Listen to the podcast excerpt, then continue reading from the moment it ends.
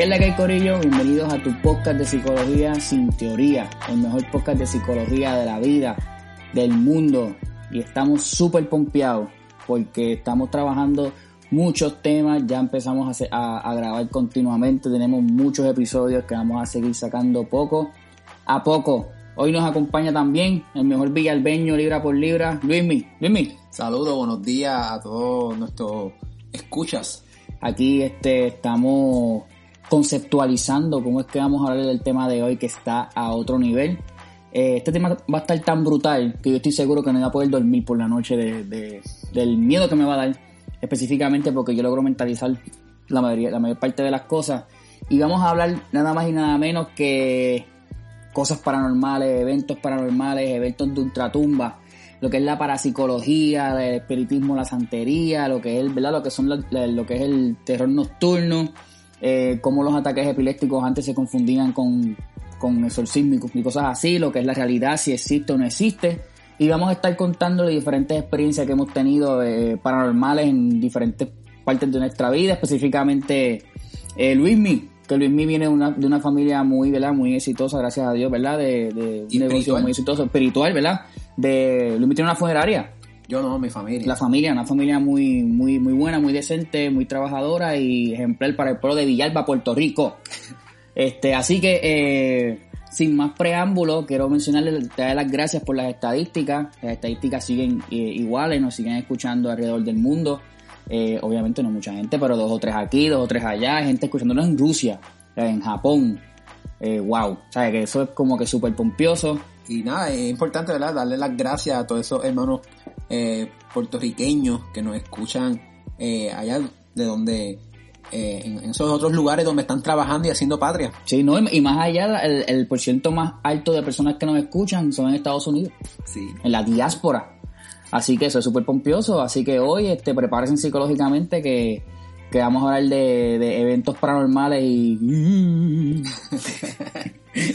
eh, obviamente, ¿verdad? Dentro, dentro, no queremos, ¿verdad? No falta de respeto a ninguna religión, ni ningún, ¿verdad? ninguna filosofía eh, espiritual. Esto es básicamente orientar, ¿verdad? Y educar sobre estos temas que a mí por lo menos me fascinan y me encantan y, y, y pues, podemos hablarlo porque de esto es otra Cintoria Podcast de hablar de temas así, poder este... Y, y, y qué bueno que mencionas el aspecto de la, de, de la religión porque a pesar de lo que muchas personas creen, el aspecto eh, sobrenatural, ¿verdad? Ajá. Que mucha gente no les gusta tocar, está sumamente relacionado con lo que es la, la religión y, y, ese, ese sentir, ¿verdad? O sentimiento de, de, de, de espiritualismo. Claro, no, y, y, de parte de porque poco a poco ha ido evolucionando, ¿verdad? Y se ha ido adaptando a nuestra realidad subjetiva, que también va a ser un tema que vamos a tocar, si la realidad existe o no.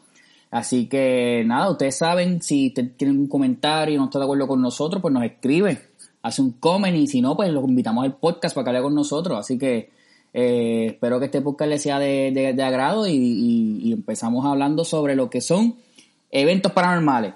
Tengo aquí eh, una definición de algo bien, bien, bien interesante de lo que es la parapsicología. Ustedes saben que está la psicología de la salud, está la psicología escolar, está la psicología clínica, este, clínica está la psicología cognitiva, está la neuropsicología. Y hay un, un, un ¿verdad? Una, un área que no es que no es científica, porque no hay evidencia, pero sí está, que es la, la parapsicología. Y la parapsicología eh, es el estudio de tres tipos de eventos inusuales, ¿ok? O sea, la percepción extrasensorial, eh, interacción mente-materia, que también se le conoce como la telequinesis, y fenómenos sugestivos de supervivencia, eh, después de la muerte corporal. O sea, cosas que pasan después que fallecemos, entre comillas, quote un quote. Aquí voy a hacer muchas quote un quote porque hay muchas cosas, ¿verdad?, que son constructos. Ustedes no me pueden ver, pero yo como que lo voy a hacer. No, claro, y, y es importante, Andrés, eh, hacer la salvedad de que todos estos conceptos que nosotros vamos a hablar, ¿verdad? Tienen múltiples definiciones, ¿verdad? Y, y nosotros tratamos de crear un consenso o buscar aquellas, aquella definición eh, que sea más familiar o más fácil de, de, de, entender, de, entender, de digerir. Eh, ¿Verdad? Para, para, para, para el propósito de nuestro podcast, que es llevar eh, la información eh, de una manera más, más digerida, ¿verdad? Más digerida. Y, y, que parece, y que parezca un conversado o una tertulia entre panas y entre amigos. Exacto. Y más allá, este, obviamente, cuando van a haber conceptos que pues, no son empíricos, no se pueden medir, como la parapsicología. La parapsicología eh, ¿verdad? Que básicamente, eh, dado, que, dado, que se, dado que la base son fenómenos paranormales, todavía no hay una evidencia ¿verdad? científica o una máquina que lo pueda medir. Así que muchos científicos lo han trabajado con, con mucha suspicacia y con mucha, ¿verdad? ¿verdad? Con mucho cuidado. Sin embargo, es un tema interesantísimo porque trabaja fenómenos asociados a la experiencia humana eh, durante y luego de la muerte. Así que vamos a basar nuestro eh, podcast en lo que es la parapsicología y ese, ¿verdad? Y ese, y ese, eh, y, ¿verdad? Y, ese espacio de lo que son los eventos paranormales, experiencias que van más allá de tu cuerpo, qué pasa cuando, cuando, ¿verdad? Cuando uno fallece, ese tipo de cosas. Es bien interesante porque no todo evento paranormal es scary.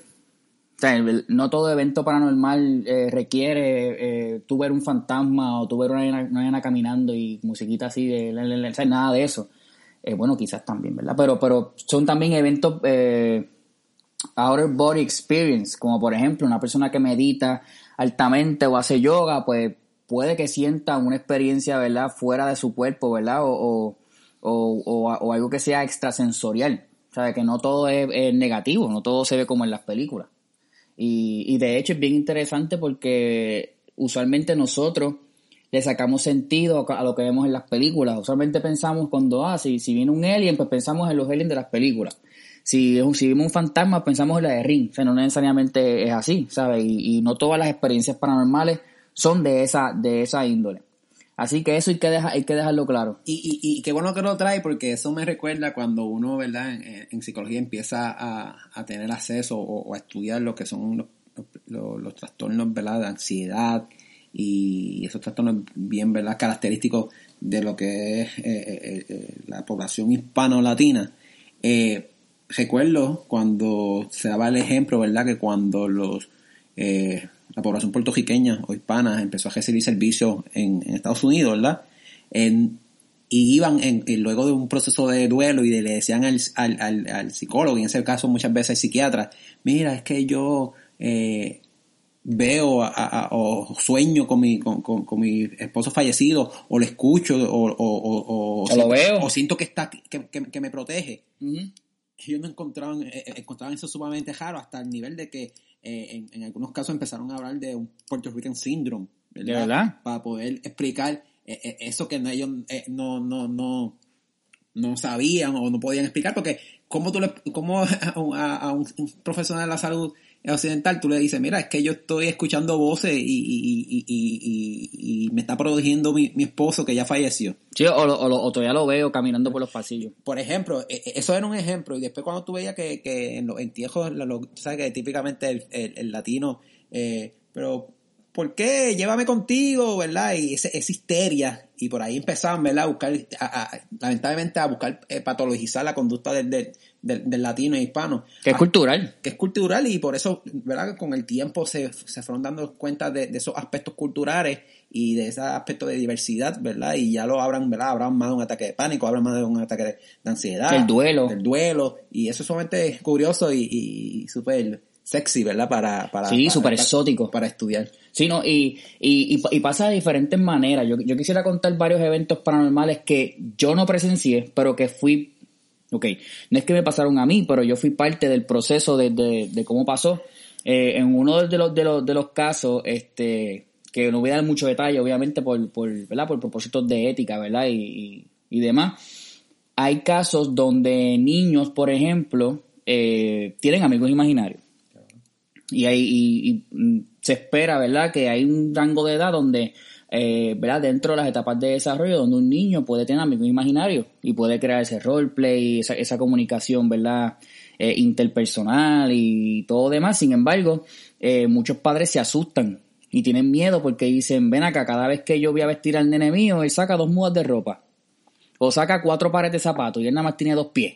Y cuando le preguntan, fulanito, ¿por qué sacaste esos cuatro pares de zapatos? No es para mí, para fulano. ¿Sabe? Que eh, obviamente el, papá, que no, que no está consciente de, ¿verdad? De, esa, parte del desarrollo del niño, pues tiende a pensar que es que mi, ah, hijo es medium y tiene poderes este, telequinéticos que, no estamos diciendo que no tenga, ¿verdad? Porque tenemos que dejar un por ciento a la, a la, a, ¿verdad? la probabilidad. Sin embargo, hay cosas que son normales que muchas veces las vemos paranormales. Pero, ajá. Y es importante traer a, a, colación, Andrés, que este trato, e, e, esta rama, ¿verdad? O, este aspecto filosófico o de creencia es diverso, ¿verdad? Y el hecho de que tú no creas o no percibas o no, o crees, o, ¿verdad? O no estés de acuerdo con esto, no quiere decir que no puedas entender o quizás laborar o identificar o, apelar a la diversidad de otras, de aquellas personas que sí perciben o que sí creen en, ese tipo de, relación, ¿verdad? Con, con, con, lo que no es material. Con lo que no es material, que me, me da risa porque la gente me dice, no, porque si no lo veo, no creo, no existe. Y bueno, obviamente, ¿verdad? Eso, eso es un postulado filosófico complicado, ¿verdad? Lo que existe y lo que no existe, lo que es realidad y no es realidad. Pero, por ejemplo, las ondas radiales usted no las ve. Las ondas, los, los rayos X usted no los ve, pero están ahí. La fe la fe es precisamente creer en, lo que no crees, ¿verdad? en, lo que no puede ver, pero solamente crees por, por, por, valga la redundancia, por... Por fe. solamente la fe lo complica. pero, pero sí, este, por ejemplo, el, espectro visual del ser humano es bien pequeño comparado con el espectro, ¿verdad? De, de, de, luces que hay, de luz. Así que nosotros podemos personalmente un espectro pequeñito de todo lo que, de toda la luz que hay. Así que el que no, nosotros no veamos algo no quiere decir que no está ahí, porque las ondas radiales están ahí, lo que pasa es que no las vemos.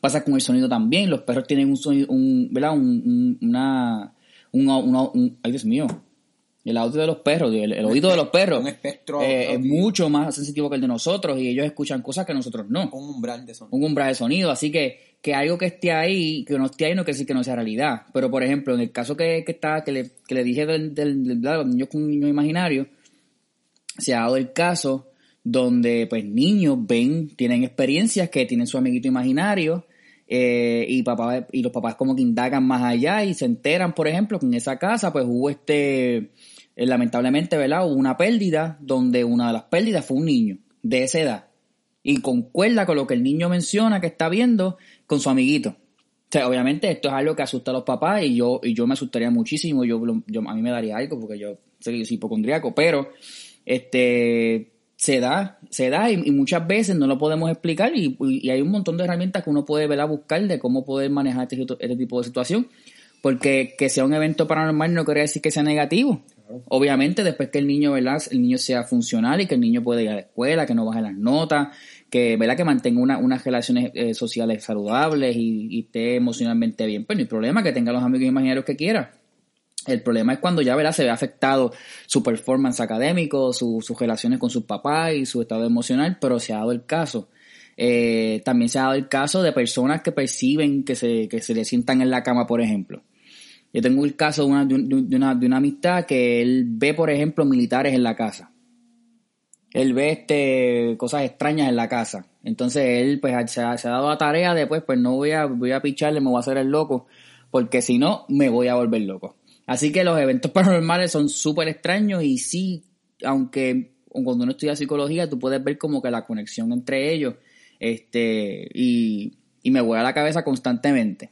Yo estoy, eh, una vez estábamos, ¿dónde era que estábamos, Luis? Este, eh, estábamos una vez comiendo en algún sitio y Luis me hizo varias historias que él, haya, que él ha tenido en su experiencia como, como cuidador y, y cuidador no, ¿verdad? Tú no cuidas. en carácter personal. en carácter personal. Eh, una en particular que no, me, que no me acuerdo cómo fue que comenzó, que tú tuviste una experiencia eh, paranormal. Me gustaría que la contara dentro de las que tú has tenido y después yo, yo cuento la, las mías. Porque tenemos varias definiciones y varios temas que, podemos discutir. Eh, qué bueno que lo traigas a colación porque yo quiero empezar quizás abordando el aspecto de lo que es espiritualidad, en algunos casos espiritismo, ¿verdad? Eh, yo muy temprano, eh, eh, muy, joven, tuve la oportunidad de, tener en mis manos los libros de Alan Kardec, ¿verdad? Que para muchos es considerado el padre del espiritismo, ¿verdad? Espiritismo. Y él hacía, y él hacía la, la de que él necesitaba diferenciar lo que era el espiritismo, espiritismo, ¿verdad? De, de ser espiritualista. Porque espiritualista es lo opuesto a material, ¿verdad? Según su filosofía. Él decía que está el componente material, ¿verdad? La carne, el cuerpo, y que cuando tú necesitabas hablar de algo que no fuese material, pues la gente utilizaba el concepto espiritualista. Sin embargo, él utilizaba el aspecto espiritismo para abordar lo que es lo que él definía como esa relación entre el mundo material y, el mundo espiritual o lo que son los espíritus, los entes de luz o como él le decía, eh, los seres del mundo invisible. Mm. Pero él basaba la premisa de que todo esto estaba muy relacionado con las creencias de la persona y, y, el feeling. Y él basaba que precisamente todo estaba relacionado a esas personas que en, la vida terrenal habían cometido eh, impurezas, ¿verdad? O pecados y no, han podido, no habían podido trascender a, a, reino o a donde fuesen a descansar en paz y se mantenían en el, en el mundo humano haciéndole la vida imposible a otro, ¿verdad? Y por eso él abordaba esos aspectos. Pero a mí me, me vuela la cabeza, qué bueno que lo trae, porque me vuela la cabeza el hecho de pensar que una persona, eh, ¿verdad? Eh, fallece o perece o pierde la vida y tiene que pasar su afterlife molestando a los demás. Como que eso a mí me, me como que no hay otras cosas que uno puede hacer en el, en el, en este estado, en este medium, como que, qué sé yo, eh, eh como que no sé, como que, ok, me, me, ok, morí, este, soy fantasma ahora, soy espíritu, soy un ente de luz y me voy a dedicar a hacer la vida imposible a fulano. claro. No, pues eso no, lo puedo hacer en la vida real. Recuerda, ¿verdad? Y importante aclarar que esta, esto que estamos abordando ahora lo estamos abordando desde el aspecto de las personas que creen en ese tipo de, ¿verdad? de dinámica entre el componente eh, material y el componente eh, espiritual. Y la realidad es que esas personas, ¿verdad? Según, lo, según Kardec, ¿verdad? Y otros eh, conocedores del tema, cuando una persona fallece, pasa por un proceso de purificación en el que tiene que trascender, ¿verdad? A, otro espacio, a, otro lugar. Que hay varias religiones que lo ponen de esa manera. Claro. Y tú eres responsable de tu acto en, en, vida. Y entonces las personas que por X o Y razón cometieron actos, ¿verdad? Que en otras religiones se llaman pecados, en, otras, en, otros aspectos fueron cosas indebidas. Que, que, que, están, que están definidos por sociedad, ¿verdad? Porque lo que es un pecado para nosotros no es un pecado para otra persona, pero... Ajá. Que impide, obstaculiza, obstaculiza ese proceso, pues hay personas que van a, necesitar un mayor, eh, eh, estar un mayor tiempo, ¿verdad? A lo que se purifica para poder hacer ese paso a, a Y hay otros que, según la filosofía del espiritismo nunca van a pasar. Entonces, ¿qué pasa? Hay algunos que se quedan sumisos, pero hay otros que fueron, que son seres de maldad, de mal, que se van a quedar. Y entonces, por ejemplo, ahí, ahí entra otro aspecto filosófico, precisamente, por ejemplo, dentro del campo del espiritismo, el aspecto, por ejemplo, de la depresión, para un ejemplo, nosotros los psicólogos lo vemos como una patología, ¿verdad? Como un trastorno. Chicos, que, se, que, se cumple cuando las personas cumplen, vaya con eso con los criterios. Sin embargo, desde el de espiritismo, hay, hay autores que dicen que, por ejemplo, que esos seres de maldad se aprovechan de las personas débiles de mente y son, y son los que incuban la depresión son los que te llevan en algunos casos a atentar contra lo más que tú quieres, ¿verdad? Y más, y eso lo trabaja, eh, lo trabaja esos libros, y verdad, y aquellos que les interesa ese tema pueden buscar más información. Nos avisan, nos escriben y se lo enviamos. Claro.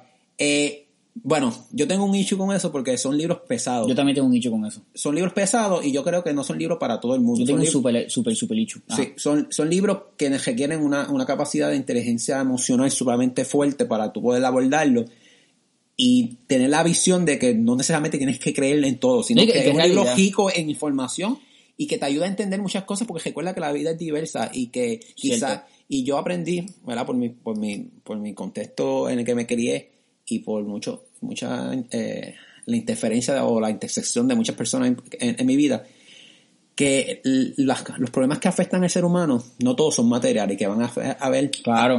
Eh, problemas o situaciones espirituales, que somos nosotros tenemos también la capacidad de, de, de, eh, observarla, ¿verdad? Y captarla para ayudar a la persona a entender ese proceso y ayudarlo a, afrontarlo. Sí, y, a, mí a veces, ¿verdad? Obviamente tú lo estás viendo, ¿verdad? Como psicólogo clínico también, ¿verdad? Para propósitos de ayudar y entender y la empatía. Pero yo como, yo viéndolo no como psicólogo, me quito sombrero de psicólogo y como persona normal, eh, a mí me, me es altamente contraintuitivo un montón de cosas y verá con todo respeto no esto tema a mí me encanta eso que precisamente lo hablamos para para el inmigrillo matarnos aquí que es parte del proceso eh, yo yo lo veo tan complicado porque la realidad subjetiva de acuerdo a donde tú vivas. Claro. Y, tu, y, tu, y tus pecados son subjetivos de acuerdo a tu contexto social, ¿verdad? Tu microsistema, mesosistema, ese tipo de cosas. Que básicamente la teoría biopsicológica de, de Brofenbrenner habla de eso, que lo pueden buscar. Nuestro contexto nos afecta. Entonces, ¿por qué nuestro contexto de una manera u otra en nuestro mundo físico nos tiene que afectar en nuestro mundo espiritual? ¿Sabes? Si digamos que tú eres una buena persona toda tu vida y vives bajo los parámetros, ¿verdad? Sociales aceptados, eh, religiosos y, morales. Y tú en algún momento de tu vida, pues la muerte es inevitable, pues perece, ¿verdad?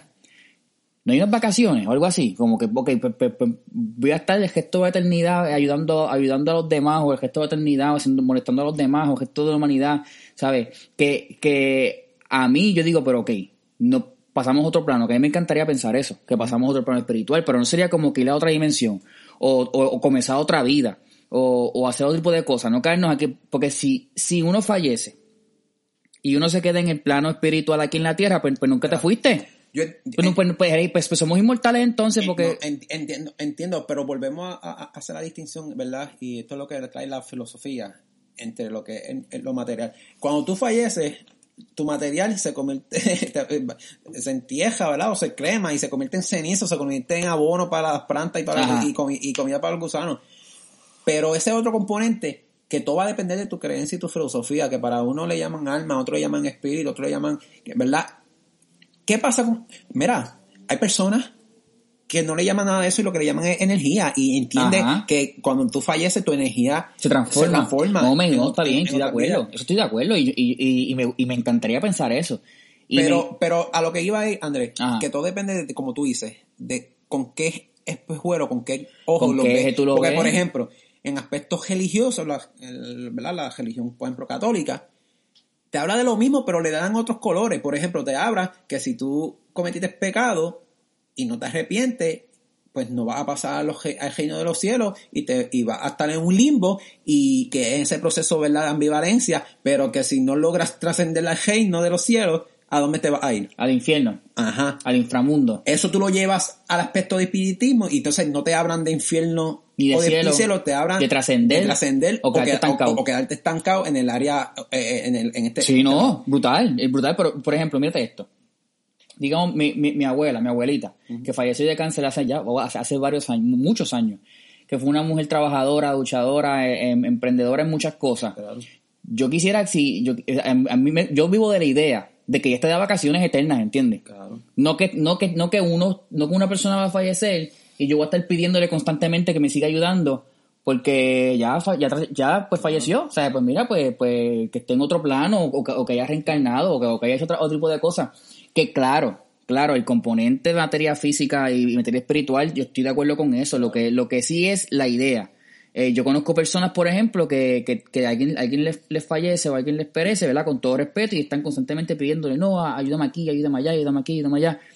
Está bien, perfecto, esa es su opinión, ¿verdad? Claro. Pero, por ejemplo, en mi caso y en mi opinión, pues yo dejaría que, pues mira, pues, pues, pues ahora aproveche, ya que, ya, que, ya, que no estás en este plano terrenal, pues a otras cosas. Porque este, claro. el resto de eternidad y dando a los demás está brutal. Pero recuerda, mira. No hay un bingo o algo que uno pueda hacer. sería súper super cómodo porque si pudiéramos entrevistar ¿verdad? A, algún ser, porque de hecho uno de los libros de, de, de, Alan Kardec está súper interesante porque es como si fuese una entrevista que él le hizo a uno de esos seres de luz y es como que pregunta y respuesta, pregunta y respuesta.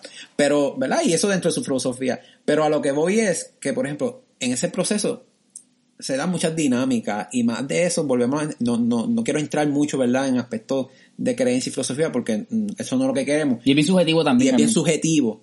Porque, por, por, ejemplo, por, ejemplo, hay personas que están hablando de este tema, para darte un ejemplo, y sienten un escalofrío y se le pasa los... se le pasó ahora, ya te Ahorita paso, ahorita paso. Y, y, o, o, escucha la ventana sonar y dice, ok, aquí hay algo. Ese fue pero, yo, ese fui yo. Pero posiblemente hay personas que va a pasar eso y van a decir, nada, eso es el viento. Ese es el viento. Entonces, hay personas que en, en, una noche profunda sienten, por ejemplo, sienten que, que que alguien se recuesta a su lado y piensan que es su, su ser querido que vino a visitarlo para ver que están bien. Porque tiene un calambre. Y hay otros que van a pensar que es calambre Mira, o está uh, temblando. Qué bueno que lo, o está temblando. Qué bueno que lo dice. Yo estaba viendo un TED Talk que lo, lo voy a compartir con ustedes sobre una, una psicóloga que es, es psicóloga experimental. Eh, ustedes en Estados Unidos y en otras partes del mundo la psicología se diversifica mucho, mucho, mucho, mucho, mucho más.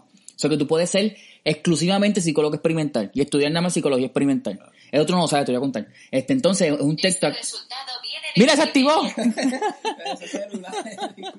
se activó Siri. Ay, Dios mío, señor, cuídalo. Este, Siri. Pero nada, eso fue sin querer. eso fue- Ok, ok, ok. Pues esta muchacha eh, estaba teniendo eventos paranormales en su casa. Y ella es un PhD en psicología experimental. Que, que by the way, trabajaba que si conducta humana, cognición, ¿verdad? Una muchacha bien brillante. De hecho, habla en TikTok. Entonces, ella dice, ella pues sentía como que esto, sentía como lightheaded. Ajá. Entonces tenía, tenía los mismos síntomas de una persona con, con episodio maníaco. Y tenía alucinaciones eh, auditivas, tenía este como que calambres en el cuerpo, co- cosas, cosas extrañas que ella sentía, mira, esto no es normal, yo no me siento normal aquí.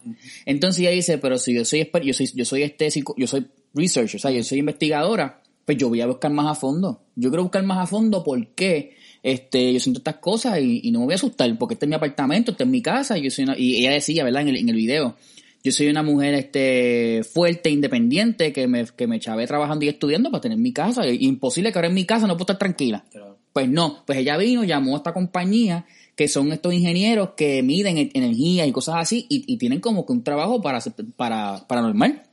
Entonces, ellos fueron a su casa y ellos antes de, de empezar a, a literalmente hacer cualquier tipo de análisis, ellos dijeron, ok, tenemos que buscar la, en tu casa la emisión de gases. Y ella, ¿por qué la emisión de gases? Y, y el tipo, no, no, no, vamos a sacó, una- sacó una máquina, qué sé yo, y sa- y sacó la emisión de gases y la casa salió con unas emisiones, con un escape de gas. Y, y ella dice, pero ¿por qué el escape de gases? Yo, yo, yo quiero que ustedes vienen aquí con una máquina y como la película de Insidious. Entonces el tipo le dice, como, como. Ghostbusters.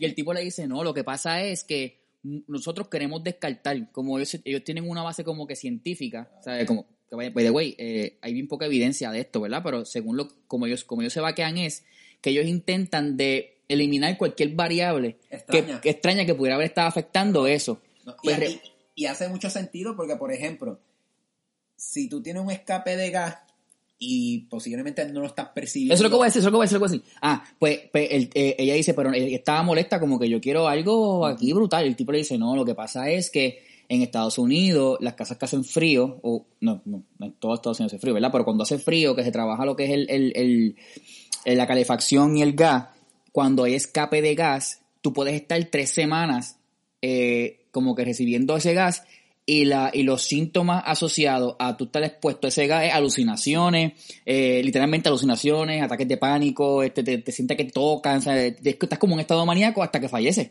Claro. hasta que te mueres, porque es, es como una muerte eh, progresiva. Que- que- o sea, en, en ese caso es porque la, la exposición al gas La exposición al es gas. progresiva. Pero lo mismo pasa, por ejemplo, cuando, cuando las personas que mueren por intoxicación de monóxido de carbono, que le llaman la muerte Silenciosa. porque no se dan cuenta, pero es porque el, el- el nivel de dióxido de carbono es tan, Tan alto, alto, sí, que sí. no le da opciones. Pero imagínate tú estar expuesto al dióxido de carbono, poquito a poquito, poquito a poquito, va a tener muchos síntomas Sí, antes de... que fue lo que le pasó a ella. y El tipo dice, mira, no, en tu caso no hay nada. En tu caso lo que pasa es que hubo un, hay un, hay un escape. Un Ah. escape que el tipo, el, cuando llamaron a los ingenieros para que arreglara el escape, le dijeron, como que sabes que tres días más y, y, y, y- y te iban a encontrar muerta. Que pasa mucho en Estados Unidos. Y ellos, antes de empezar a hacer la búsqueda paranormal, literalmente hicieron Claro. otra, otra, ¿verdad? otra búsqueda de variables extrañas para poder medir eso. Así que ese caso es bien interesante porque sí, aunque, by the way, no estoy descartando el hecho de que no haya habido eventos en ese momento, pero en ese caso específico, esa compañía que se dedica a eso, que son dos ingenieros que está el TED Talk, lo voy a compartir, este, como que descartan primero. Claro. O sea que es bien interesante todo ese tipo de cosas y pasa también, por ejemplo, con la parálisis de sueño. Eh, yo no sé de ustedes quién, quién conoce lo que son las parálisis de sueño o el terror nocturno. Es, lo más, es una de las, de las experiencias más malas Horribles. que uno puede pasar porque el, el feeling o la sensación es... Hay varias sensaciones, pero por ejemplo, está primero la que alguien te está Déjame, matando. déjame con- definirlo, déjame definirlo, exacto. El terror nocturno, que eh, yo no sé por qué el micrófono, el micrófono se baja automático. Tengo que estar. Volvemos, vamos a buscar una definición que, que puedas entender, ¿verdad? Todo, todas las personas. Sí, que sea lo más, lo, Más lo más friendly. El terror o pavor nocturno es un trastorno de sueño que se caracteriza por producir un terror extremo y un estado de inhabilidad para recuperar la conciencia completamente una vez estamos durmiendo. En este estado la persona no tiene control de sus movimientos y se produce sobre todo en niños pequeños durante las primeras horas de sueño o las primeras fases de sueño. Eh, el ser humano pasa por diferentes fases de sueño, específicamente cuatro fases y una etapa MORE o REM, que es eh, Rapid Eye Movement o movimiento ocular rápido, donde cada fase de sueño nuestro cerebro produce cierto tipo de ondas para ir preparándonos para dormir. Porque nuestro cuerpo nunca se shutdown.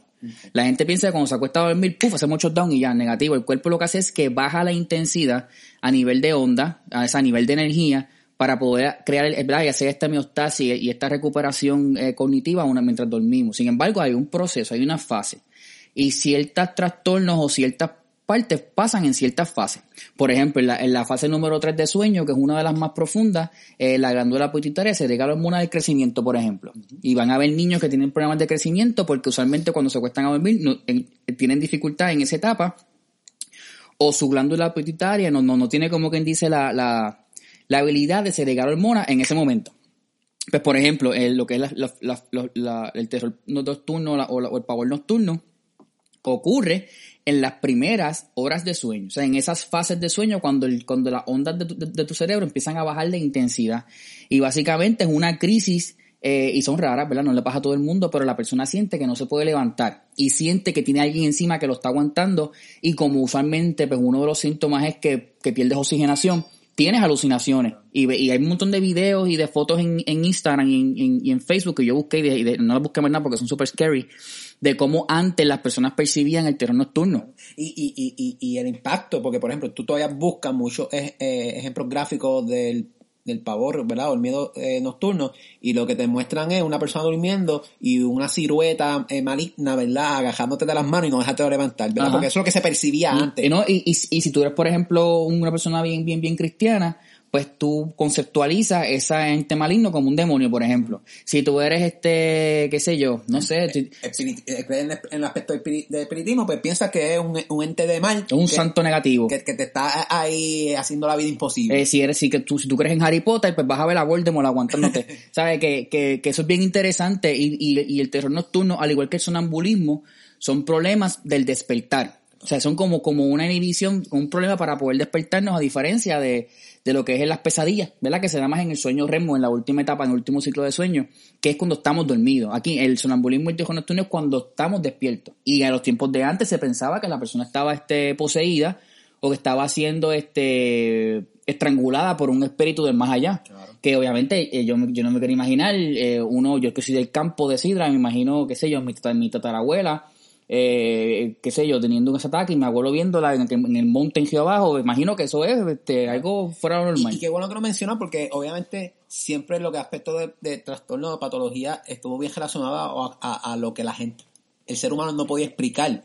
Por ejemplo, los primeros casos eh, registrados de ataques epilépticos, ¿verdad? Y, y, y, aquellos que no son epilépticos, ¿verdad? Que, pero que cumplen con algunos de... de- de- Los seizures, de- los de seizures. Eh, muchas veces eh, eh, cuando no se encontraba una explicación se le atribuía a un ser, mal- a un ser mal- eh, Maligno. maligno y mucha gente eh, en aspectos religiosos esas personas eran, eh, eran llevadas hacia a frente del sacerdote o de, a la iglesia que se le Sí. hiciera un, exorcismo Que de hecho, que bueno que lo mencionas porque sí, se, se asocia el exorcismo con ataques epilépticos y con seizures, pero también ha habido personas que no han tenido seizures Claro. y han tenido esos, esos eventos. Claro. ¿Sabe? Que, que se da de los dos lados, o sea, no, no, no, no le estamos tirando como Claro. quien dice a los No, lados, pero y, se y- da. y qué bueno que tú traes porque ahí vuelvo yo entonces a, a, a, mi aspecto a mi aspecto que a mí me, me gusta mucho de lo que es el, el espiritismo ¿verdad? y el aspecto espiritual porque si bien es cierto que hay casos en los que tú lo vas a poder explicar como fue el caso que trajiste con lo, con la verdad con el- el- La psicóloga. la emisión de, de, de gases o quizás con diagnosticar o, o- o poder mostrar que hay un miedo nocturno. Sin embargo, hay unos casos, Andrés, que yo te tengo que decir a ciencia cierta, que no le vas a encontrar una No hay. razón de ser. Exacto. Y es ahí entonces cuando tenemos la, el- la obligación como proveedores de servicios, ¿verdad? O, o, o esto, entonces, o buscar más allá y empaparnos un poquito sobre algunos aspectos quizás de no material, para poder ayudar, ¿verdad? No, que son herramientas y de hecho han, han salido estudios recientemente que sí la fe y la espiritualidad tiene un componente significativo y ayuda significativamente a, a eh, o sea, puede ser un componente terapéutico. Claro. también puede ser, ¿verdad? Un componente, puede ser un factor protector, pero también puede ser un factor este inhibidor también, que, depende de cómo se utilice. Y recuerda que en nuestra profesión, como, ¿verdad? En el caso tuyo que ya eres eh, psicólogo licenciado, en el caso mío que soy estudiante graduado ya en proceso de, de, de, internado. de internado, ¿verdad? Que si Dios lo permite, lo comienzo ahora en agosto. Vamos a celebrar, vamos a hacer un party. nosotros vamos a ver muchos casos de, con diversidad en, muchos aspectos. Y una de, de, los, de las ramas, ¿verdad? O en los aspectos que vamos a ver diversidad, en aspectos espirituales, y, de, creencias religiosas. Vamos a tener pacientes que son, son católicos, vamos a ver algunos que van a ser protestantes, otros van a ser agnósticos, otros van a ser ateos, y vamos a tener que van a ser quien yo he tenido, yo he visto casos de personas que practican la santería y yo no soy y yo no y yo no y yo no practico esa religión, pero eso no me inhibe a mí no. de empaparme tengo un compromiso, ¿verdad? un deber, una responsabilidad, y si yo entiendo que tengo la, la, competencia para poder adentrarme un poquito en, ¿verdad? En, esa religión, para poder proveer un buen tratamiento, un buen plan de tratamiento, o aportar, o hacerlo parte del proceso, lo puedo hacer. Y en el, en el caso que no puedas adquirir esas competencias, se refiere, se refiere, ¿verdad? Y ese es un proceso. Pero es importante nosotros tener esa visión más allá, importante y recargo, ¿verdad? Hay personas que no le va a interesar, hay personas que jamás van no le gusta, no, le gusta. o, o, o, lo evitan, ¿verdad? Pero es importante porque recuerde que estamos vivimos en un espacio que vamos a percibir, o sea, siempre estamos percibiendo. Y somos seres hipersensitivos, somos hipersensibles. Lo que pasa es, y esto yo lo mencioné en mis clases y, y qué bueno que lo trae, porque esto va súper al punto. Somos seres hipersensibles donde cuando caminábamos por la Tierra con otras especies humanas, cuando, con los, por ejemplo los Homo erectus y los Neandertales, que es el libro de Sapiens, leanlo, que es un libro que te va a abrir la cabeza de, muchas maneras y te, te abrir el, tu espectro filosófico. Eh, nosotros estábamos conectados con la naturaleza de una manera ridícula.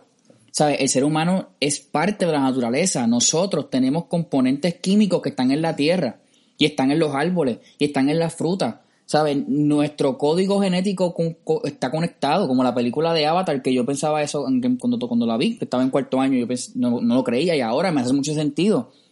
Lo que pasa es que nuestro estilo de vida de ahora, nuestra, ¿verdad? Nuestra, nuestra ajetreo social de cómo estamos viviendo, nos, estamos desconectando un poco de la, de la sociedad, que de hecho Joaquín Phoenix lo dijo, lo dijo ayer en su aceptación de, los de, los de los Óscares, que fue de si lo está escuchando, pues lo dijo, no fue ayer, pero como quiera, él lo dijo ayer cuando lo estamos grabando, anoche, anoche, Así que, que, que, nosotros somos hipersensitivos a, a nivel del sistema vestibular, a nivel de, de, todo lo que tiene que ver con nuestro, nuestra manera de recibir input. Está, es gigantesca y por eso cuando la gente medita o la gente, por ejemplo, en el caso de la persona que hace rosario, el rosario es un tipo de meditación. Es un tipo de mantra. Es un tipo de mantra no mantrax. Bueno, pero no mantra como lo que decir, pero, pero mantra. Eh, es un tipo de meditación cuando uno está meditando, uno se siente hipersensible y muchas veces cuando la persona hace rosario, siente esa paz grandísima y siente, siente la mano de Dios que lo toca, pues tiene mucho sentido. Porque estamos conectados con la naturaleza. La persona que hace yoga, por ejemplo, y hace, por ejemplo, mindful walking y caminas descalzo en la, en la, en la grama y meditas en la grama, tú sientes ese espacio. A mí me pasa, por ejemplo, cuando corro cuando yo corro... ¿Te acuerdas cuando cogimos hace como una semana que empezó a llover? Eso, eso fue una experiencia... Que parecíamos dos chiquitos. Eso fue una experiencia... Y tú, y tú sentías las gotas... Eh, eh, y, el que corre nos, va a entender. Y el que no corra, lo invitamos a que corra con nosotros o, usted corre y haga ejercicio. Eh, el correr que básicamente es una, una, actividad cardiovascular sumamente importante, que lo único negativo de, correr básicamente son las rodillas y, el impacto, el alto impacto, pero fuera de eso, este libera altos niveles de endorfina y, y, dopamina, que son neurotransmisores que nos ayudan, ¿verdad?, a, a, poder tener esta sensación de placer y de, y de, y de, y de, y de bienestar. Eh, está lo que es el runner's high, como que la, la, nota del que corre, que tú empiezas corriendo y te quieres morir, y llega un momento dado a, casi a, al final de la ruta cuando tú empiezas a sentir como que esta, esta paz y este, y este espacio como que de, de zen, donde tu sistema cardiovascular está en, en, en, constante eh, movimiento, llegó un momento dado, eso fue hace como dos semanas, ¿verdad? Más o menos.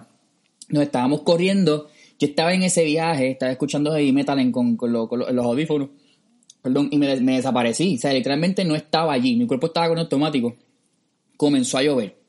Y yo quisiera poder describir la forma de, de cómo las gotas se sentían, cómo el, esa, esa, esa conexión con la naturaleza, porque estábamos en un bosque. O sea, era, era algo que, que, que yo dije, tenemos que hacer esto más. O sea, tenemos que, que estar outdoors, tenemos que salir, tenemos que hacer hiking, tenemos que hacer eh, escalar, tenemos que correr mountain bike, porque esa conexión con la naturaleza existe porque lo tenemos a nivel genético. A mí me guarda la cabeza, eh, uno, esto yo lo mencioné también en mi clase, hay una psicóloga que trabaja con un médico, donde ella tiene un centro de fitness y de bienestar en Texas, en Houston, gigantesco, que dan clases de CrossFit, dan yoga, dan mountain bike, dan ejercicios funcionales, dan pisticampo, y es para personas que son, eh, eh, personas ¿verdad? que abusaron de sustancias, que están en proceso de recuperación, y mientras más ejercicio hacen o mientras más conexión tienen con, con, con el mundo, o sea, con la naturaleza, tienen un menor, una menor probabilidad de recaída. Ese, ese es en el caso de, de, de ¿verdad? De ellos, ¿verdad? De esa muestra. Y qué bueno que lo trae, porque entonces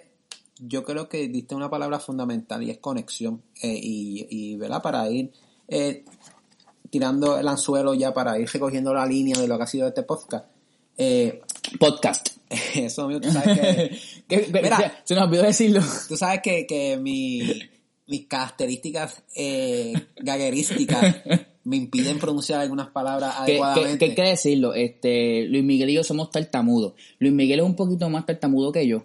Y usualmente cuando nos unimos creamos esta bomba atómica de tartamudez. Pero así hemos, que, hemos adquirido destrezas para contragestar. Exacto. Así que hay palabras que él no puede decir que yo digo. Y hay otras que Andrés no puede decir que yo lo voy Exactamente. a Así que, pues, porque si nos van a vacilar, que nos vacilen por lo menos este, Claro. sabiendo que somos tartamudos. Y, Así no- sí. y nosotros lo sabemos y nos reconocemos. Claro. Pero volviendo a lo que estaban diciendo, ese aspecto de conexión te va a explicar muchas veces lo que es la percepción, ¿verdad? De esos e- eventos que mucha gente conoce, eh, puede llamar paranormales, ¿verdad? O, o- o- o no materiales. Porque todo depende de la conexión. Si tú eres una persona sumamente espiritual y llena de energía, Que, by the way, la espiritualidad no tiene que ver nada con la religión. Claro. Eh, Hay una definición clara ya Claro. y hay estudios ya mencionando que está lo que es la inteligencia espiritual y está lo que es la religión per se. Claro. O sea que la religión, para hacer una, defini- una definición pequeña y rápida, la religión es ese espacio social donde tú te congregas con una congregación, la Claro. redundancia, y la espiritualidad es esa conexión que tienes tú contigo mismo, con, con, ¿verdad? con, con ese ente espiritual y la, el respeto hacia las demás gente, a, a- Y, a las y demás. qué bueno que lo traes, porque entonces la manera de, de experimentar va a ser bien, bien individual de cada Sí, es persona. diferente. De hecho, tú puedes ser una persona altamente religiosa y no tener nada de espiritualidad. Claro. O puedes ser una persona altamente espiritual, por ejemplo, y ser ateo. Claro. O puedes ser los dos a la misma vez. Y, y muchas veces tú puedes atraer, tú vas a atraer, o sea, nosotros- el ser humano es un ser eh, eh, eh, de energía. Somos y, energía. Y va, y va a atraer, y parte un ejemplo, y, te- y, con esto, y esto es una de las experiencias ¿verdad? que quizás eh, con esto podemos ir cejando. Yo tenía este primo que era muy cercano a mí, ¿verdad? Que lamentablemente falleció eh, por aspectos, ¿verdad? De, de orgánicos, ¿verdad? De, de salud.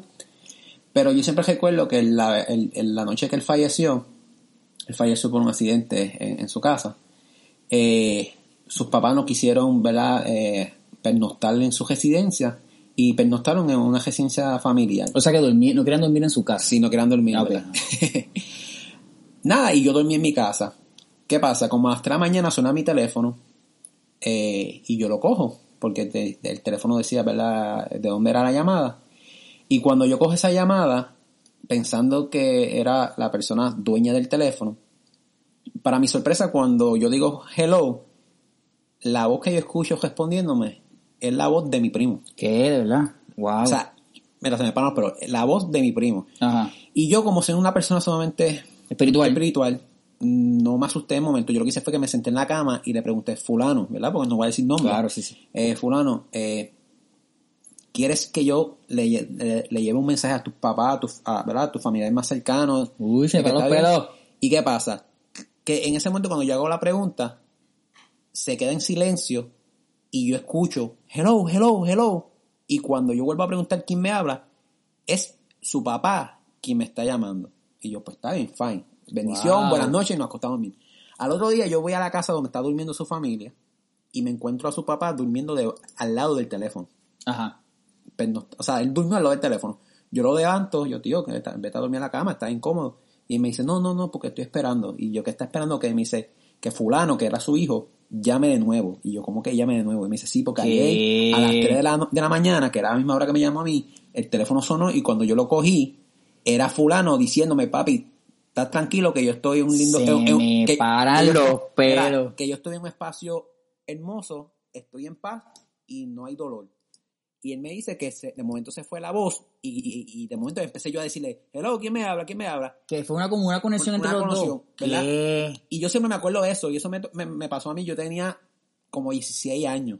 ¿Qué? Yo cuento eso y la persona que no cree dice, este tipo está loco. Posiblemente era mi espera, para unas personas era mi inconsciente que en en el proceso de duelo de mi familiar me hizo Sona- pensar en eso, ¿verdad? O, eso. o qui- o quizás sonámbulo, como que Claro. llamó y... Pero, Wow. pero, el, el- pero lo curioso es el hecho de que yo escuché la voz y cuando yo le pregunto al papá de También escuchó la voz. También escuchó la voz. So que dentro de mi filosofía hubo una conexión con el propósito de llevar un mensaje de que y tranquilizar a las partes. qué maravilloso, by the way. Claro, pero volvemos a eso y se respeta que hay personas que no lo creen, hay personas que sí lo van a creer y van a experimentar. Y hay personas que nunca van a tener ese tipo de experiencia y otras personas que al momento no la han tenido, la van a tener en algún momento. Porque Alan Kardec hay, tiene varios libros. Uno habla del aspecto del espiritismo, pero después te lleva a otro nivel y empieza a hablar de las medias personas o de las maneras en que se interac- en que hace interacción esos seres con las personas. Y hay múltiples formas de tú Claro. eh, interaccionar con ellos, con esas, con, ¿verdad? con esa energía. Desde el aspecto típico como se ve en las películas, que es que tú, que se, que se comunican, hasta un simple flash de luz y tú percibes de que hay algo que él, sí. y a veces tú llegas a un sitio, yo no sé si te ha pasado, a veces tú llegas a un sitio y te sientes cómodo, te sientes seguro. Te sientes como que a gusto, verdad. a gusto. Sí, verdad, verdad. Hay veces que tú estás triste y de momento sopla una, una, una brisa Y te hace pum, esa canta su felicidad. y te sientes que alguien te está acompañando. Es verdad, Hay verdad. veces que te sientes preocupado, hay veces que te sientes gustado. Yo no sé si te ha, te ha pasado que tú llegas a un sitio y tú sientes, este sitio está, no me carga- gusta. está cargado, Está cargado, está, sí, estoy de acuerdo, estoy de acuerdo. Igual que hay personas que por aspectos, o sea, eh, alrededor tienen muchos aspectos negativos y necesitan personas que lleguen a su vida para darle un poquito de claridad y, y- y tocar ese... Y en la vida, yo he estado en sitios que hay personas que se me acercan sin conocerme y me dan información que yo, coño, ¿cómo tú sabes eso? Ajá. ¿Verdad? Y ahí es que muchas veces a nosotros nos empieza a volar la cabeza. Sí, sí, sí. No, y, y ese, ese, y, y, y cómo somos susceptibles a ese tipo de cosas, porque sí nos pasa.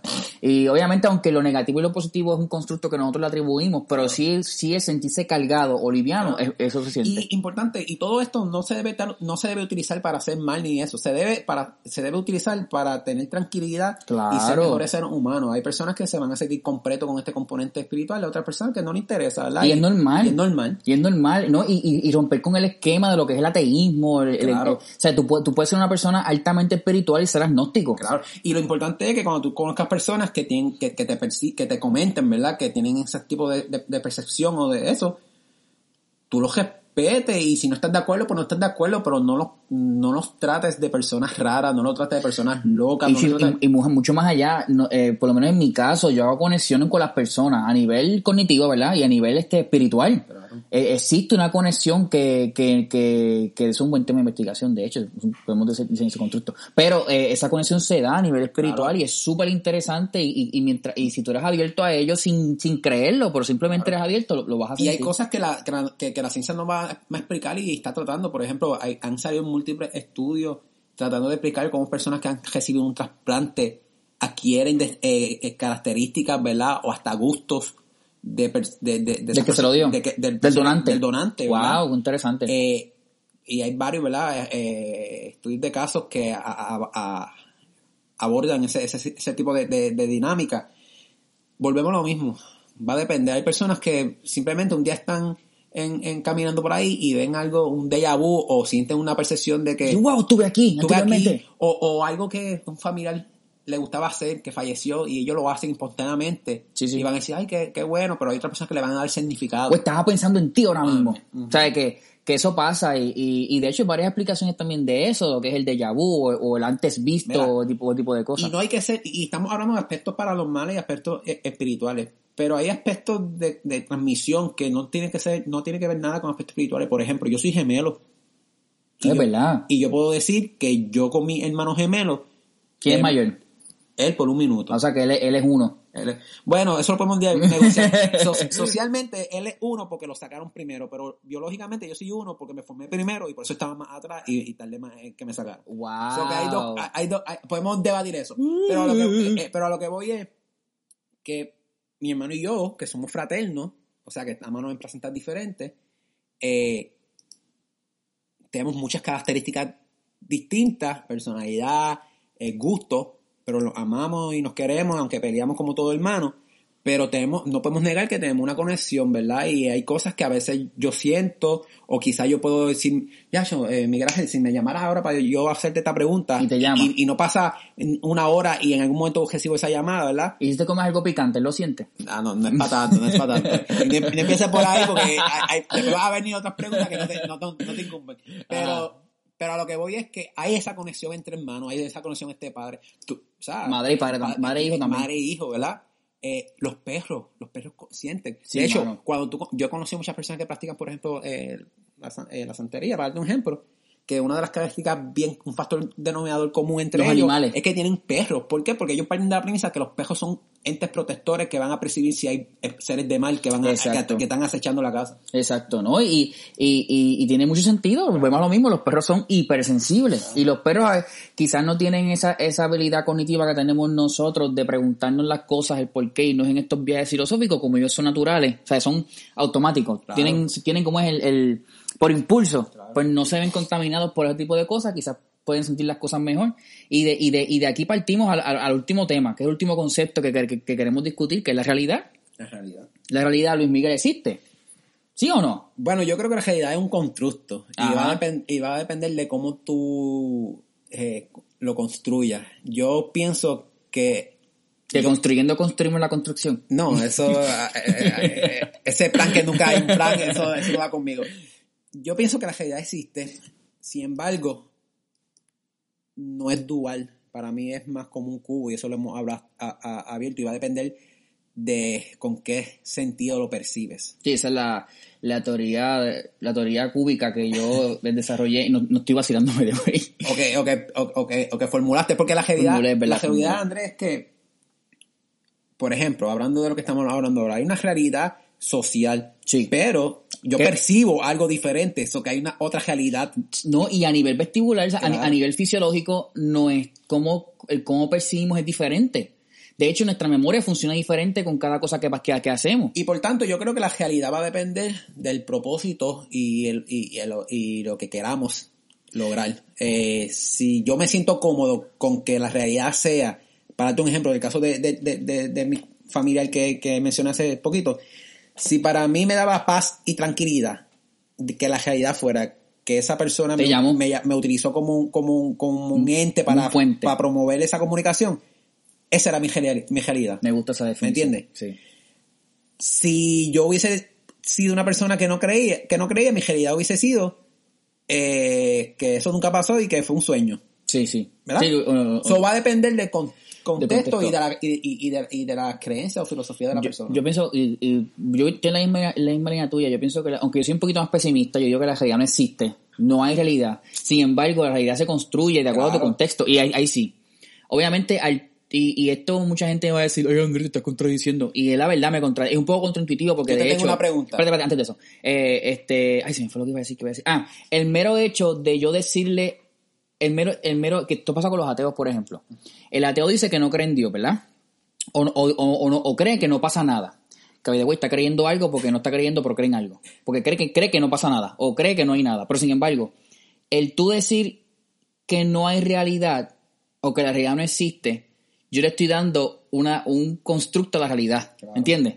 O que en, en cierto punto, el- es como decir Dios no existe, pero ¿cuál Dios? Ese Dios, pues yo, el- yo, yo le estoy dando, yo le estoy dando una definición a ese Dios, pues, pues, será que no, eh, sabe que, que es, es po- es un poco contraintuitivo, sin embargo, en mi punto en cuanto a la realidad, no es que, es que él existe, pero, o sea, que no existe a nivel eh, global. Global. O sea, sino que tu realidad, la realidad es individual. Tú tienes tu propia realidad, eh, tú creas tu propia realidad y tú aceptas la realidad que mejor, que mejor te convenga, ¿sabes? Que, mejor, que mejor te haga sentir. Y hay que hacer la salvedad que son aspectos de, de aspectos subjetivos y como los que estamos hablando. Claro, porque hay porque si- aspectos científicos que la realidad es una. o no, sea, no, si- y, si- y, y si- y traemos al podcast un psicólogo social, nos va a dar la cara. Porque él tiene su, su- ellos, ellos tienen la visión cons- constructivista, ¿verdad? Y filosófica de la realidad. Porque sí, o sea, sí se puede medir.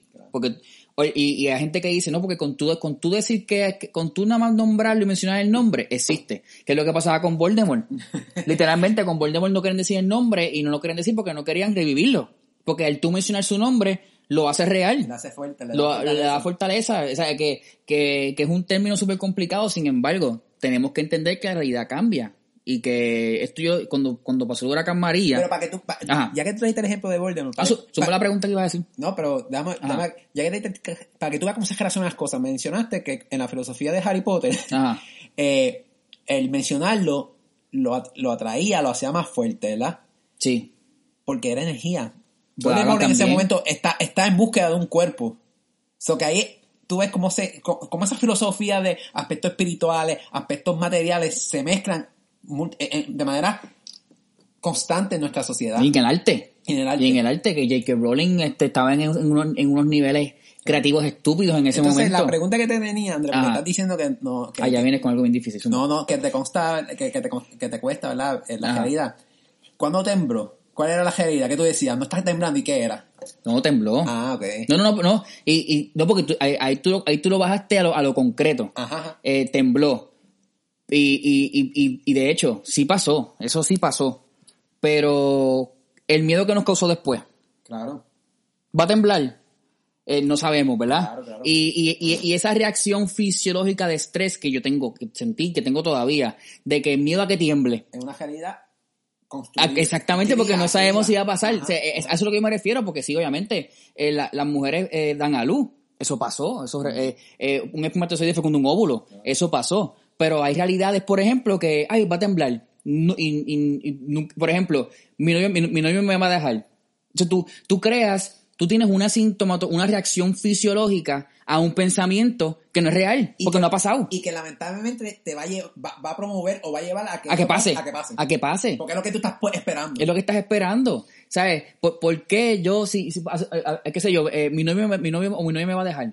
Mi, mi, mi, pareja me va a dejar, mi pareja me va a dejar, y yo termino con una ansiedad y con, y con, unas úlceras en el estómago terrible, pues tú lo creas tu realidad. Sin embargo, el evento en sí no ha pasado.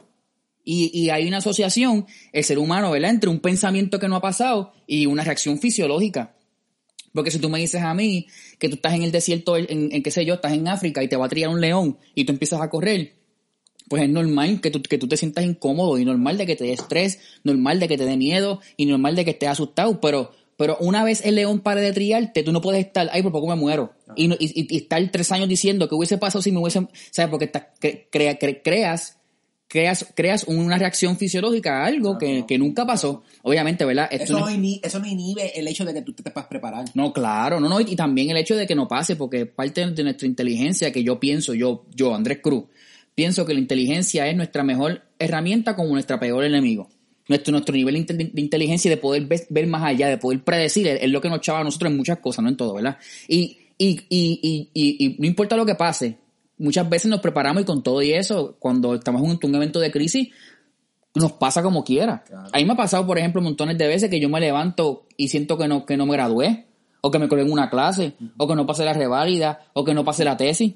Y es como que, pero, ¿por qué yo, yo tengo estos sueños? Porque yo me levanto con el corazón en la boca. Sí, ya si eso ya pasó. O sea, a menos que haga otro doctorado, no va a volver a pasar. Claro. ¿Entiendes? O que eso es bien interesante y cómo la, cómo la realidad no, no- nos impacta a nivel fisiológico porque los pensamientos tienen un efecto fisiológico en nosotros y no y no y no nos afectan significativamente. Y, ¿verdad? Ya que íbamos a hablar 40 minutos y llevamos Ay, casi una hora, eh, me gustaría, ¿verdad? Que este, en, en, este, en esta ocasión, igual que las que las venideras, culminemos es- lo- los podcasts, ¿verdad? Con diciendo qué nos llevamos, o sea, ¿qué te llevas de, de esta conversación?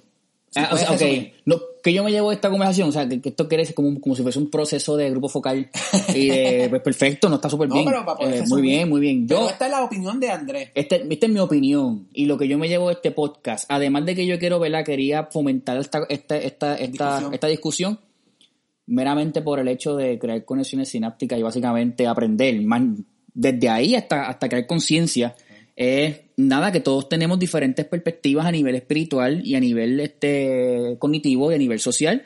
Y que yo exhorto a las personas a tener, como quien dice, ¿verdad? ese respeto hacia las personas que no piensen como usted y que tienen esas otras ideas que no van a acorde con las suyas. Sin embargo, podemos coexistir. Claro. Este, porque, y es, que es como yo digo, si una, una persona altamente, no quiero, no, quiero, no quiero usar la palabra inteligente porque tengo issues con la palabra inteligencia, pero una persona altamente, yo diría en homeostasis a nivel emocional y a nivel este, balanceado, tiene la habilidad de, mira, aceptar ideas que no están de acuerdo, que no sean, que no, sea, que no sean congruentes con la de él y, y dialogarlo, hablarlo, mira, estos temas que no, que no son temas comunes, comunes en el mainstream, ¿verdad? Porque esto se da todo el tiempo. O sea, el ser humano, el puertorriqueño habla, no voy a decir las tres palabras de lo que habla el puertorriqueño, pero un fantasma están en uno. Así que, que básicamente es eso, fomentar la comunicación y, y, y leer de cosas que, de cosas, de cosas nuevas. Recuerden que el cerebro es un músculo y mientras más uno lee, mientras más uno lo, lo, lo, lo ejercita, lo, lo ejercita más fuerte se va a poner. Así que, que para propósitos de didácticos y propósitos educativos, eso es lo que yo quería, ¿verdad? Este, dejar aquí. ¿Y usted, Luis Miguel, cuente? Pues mira, yo estoy de acuerdo en muchos de los aspectos que, que acabas de mencionar, pero yo creo que en mi caso particular lo, lo importante es el hecho de que somos diversos y en mi filosofía eh, no todo lo que los issues que nos jodean o, o, lo que nos afecta es material hay aspectos eh, religiosos espirituales como lo quieran llamar que van a influir de una u otra manera en el quehacer del, del, del ser humano. Y, y, es importante que nosotros lo abordemos con respeto, con sensibilidad y, ¿verdad? Con empatía. Con empatía. Eh, tomando, teniendo claro, ¿verdad? Que no necesariamente por el hecho de que yo hable de un tema quiere decir que, lo, que, que piense igual, ¿verdad? O, o, o, que lo practique. Porque, o que esté dentro de tu realidad. O esté, o esté dentro, ¿verdad? Yo puedo leer de santería o puedo eh, eh, eh, enriquecerme de, esa, de, de, ese aspecto fisiológico o, o, o, religioso y no practicarlo, pero, pero lo conozco. Uh -huh. y es, mi, es mi responsabilidad como proveedor de, de salud, académico, ¿verdad? Y, y, y, estudiante en formación. Así, wow, wow, mi 2020. este, así que nada, gente, espero que les haya gustado el podcast. Eh, ahí venimos grabando muchos temas corridos, este, son cosas que hablamos realmente cuando estamos normal, dando una cerveza en un sitio, cuando estamos... En este caso un café, porque... En este caso un café porque es de día. Pero usualmente siempre estamos hablando de esto y la idea es pues, grabarnos una hora para que, para que ustedes sean parte de esto y se entretengan y formen parte de, de lo que es Sin Teoría Family. Recuerden compartir el podcast con, su, con, con sus amistades, con sus familiares, eh, con sus conocidos. Estamos en Facebook, Sin Teoría Podcast, en Instagram, Sin Teoría Podcast, eh, mi Facebook Andrés Cruz Santos y, en mi, y mi Instagram Andrés Cruz PhD. El Luis Miguel, eh, ¿cuál es Mi Facebook es Luis Miguel Rodríguez Río, Luis Miguel es una sola palabra. Y mi Instagram es Luis Miguel underscore 22. También pueden conseguir a la doctora López y al doctor Juan González, que también son parte de este, los, de duros. Este, los duros, los sensei, en algún momento van a estar, van a venir, ¿sabes? Cuando, cuando pase. Son los papaupas. Los papaupas. Así que nada, espero que les haya gustado y saben que nos pueden conseguir en las redes sociales y... No, no olviden escribir sus comentarios, si les gustó, si no les gustó, sus creencias, sus temas que le gustarían que abordáramos. Y me gusta porque si alguien no está de acuerdo con nosotros, respetuosamente lo invitamos al podcast. Nos damos una cerveza y hablamos solo de menos. Recuerda que lo que esperamos de una persona que no esté de acuerdo con nosotros es que sea capaz de sentarse y defender y ampliar nuestro conocimiento o discutir claro, en qué aspecto no está. Lo que no puede pasar es que critiquen o lleguen a conclusiones y no sean capaces de defender su No, o digan porque sí porque no, porque sí, no. Hay que buscar, ¿verdad? Una, hay que tener una, una base filosófica de las cosas. Así que ahí estaba. Este, espero que les haya gustado y suave, Corillo.